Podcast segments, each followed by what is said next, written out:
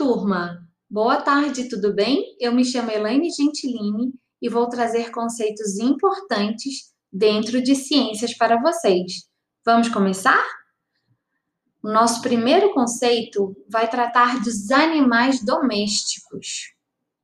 Animais domésticos são todos aqueles que fazem parte de uma espécie que se habituou a viver com o ser humano.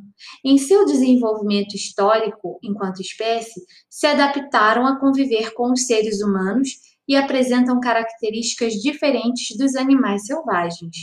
Como, por exemplo, podemos citar ovelhas, cavalos, galinhas, cachorros, gatos, peixinhos, etc.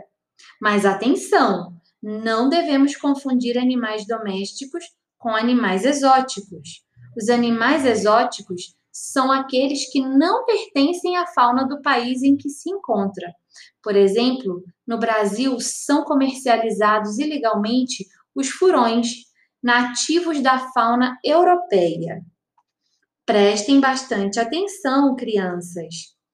Muitos desses animais exóticos estão sendo criados por pessoas dentro de casa, porém podem oferecer risco para quem cuida e para o meio ambiente.